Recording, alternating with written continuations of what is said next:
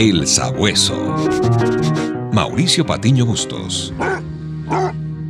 Chaplin era un hombre que pese a que manejaba muy bien la comedia, siempre estaba pensando en la tragedia de la gente humilde. Mirada de cerca, la vida parece una tragedia. Vista de lejos, parece una comedia, decía el genio británico. Toma tu sombrero y tu bastón y caminando como Chaplin, vamos a seguir sus huellas.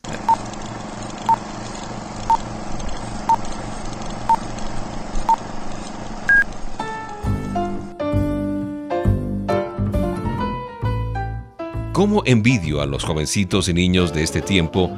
Porque ellos tienen la posibilidad de ver sus películas favoritas prácticamente a la hora que quieran.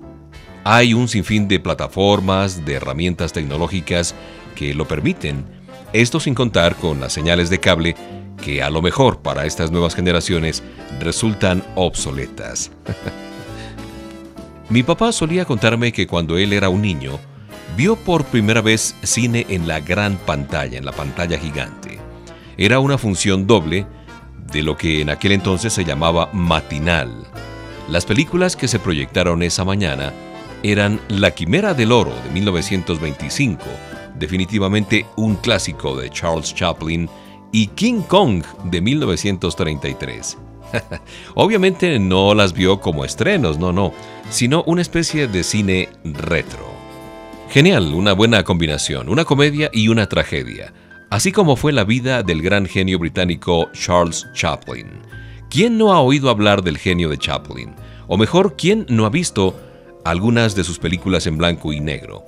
El Chico, La Quimera del Oro, El Gran Dictador o Candilejas, en la cual incluye una de sus grandes composiciones.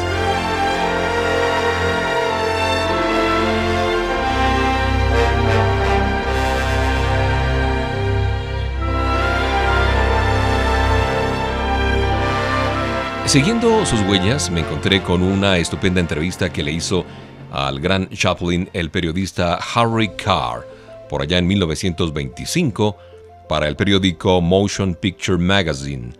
Aquí, el gran comediante y actor británico que llegó a Hollywood a principios de 1914 se muestra muy humano, muy reflexivo sobre lo humano y lo divino. Y ante la pregunta de Harry Carr, Chaplin, o Charlotte, como se lo conoce también, responde que a él le gusta más la tragedia que la comedia. ¿Cómo dice? ¿No le gusta la comedia? dice el periodista Carr. Así es, me gusta más la tragedia, responde Chaplin, y agrega que la única comedia que vale la pena es aquella en la que hay belleza. Y a propósito se desliza por su mente un claro recuerdo de su temprana infancia, cuando siendo apenas un niño, deambulaba por las calles de su natal Kennington Cross, en Londres, buscando algo que comer, y vio cómo cerca del matadero del pueblo, una oveja había escapado de sus captores y corría desesperada. me divertía con sus ágiles saltos, sus tropiezos, y me parecía una comedia. Pero cuando lograron atraparla y la llevaron al matadero, oh, me di cuenta de la realidad de la tragedia. Este episodio dejó huella en su vida que siempre estuvo marcada por lo trágico y lo cómico. Pude establecer como buen sabueso que Chaplin también se refirió a Cristo. Para él la obra más profundamente trágica e interesante que jamás se haya escrito o contado es la de Cristo Jesús.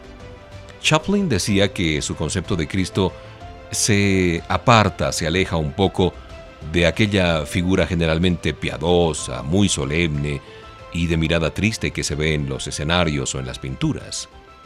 Cristo fue sin lugar a dudas un hombre encantador, con sentido del humor. Lo vemos en la Biblia como invitado a cenar en los hogares ricos y pobres, siempre como invitado de honor. Era una persona sociable, pero siempre estaba solo. Intentó dar al mundo un mensaje de amor y nadie lo comprendió. Esa fue la tragedia suprema de la humanidad, decía Charles Chaplin.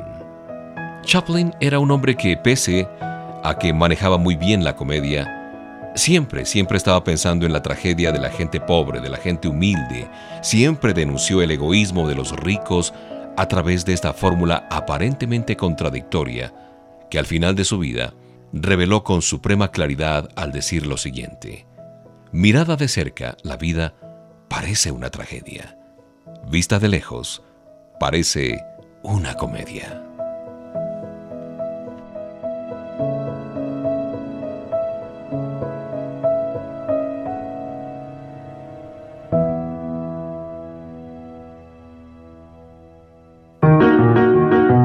El Sabueso. Mauricio Patiño Bustos.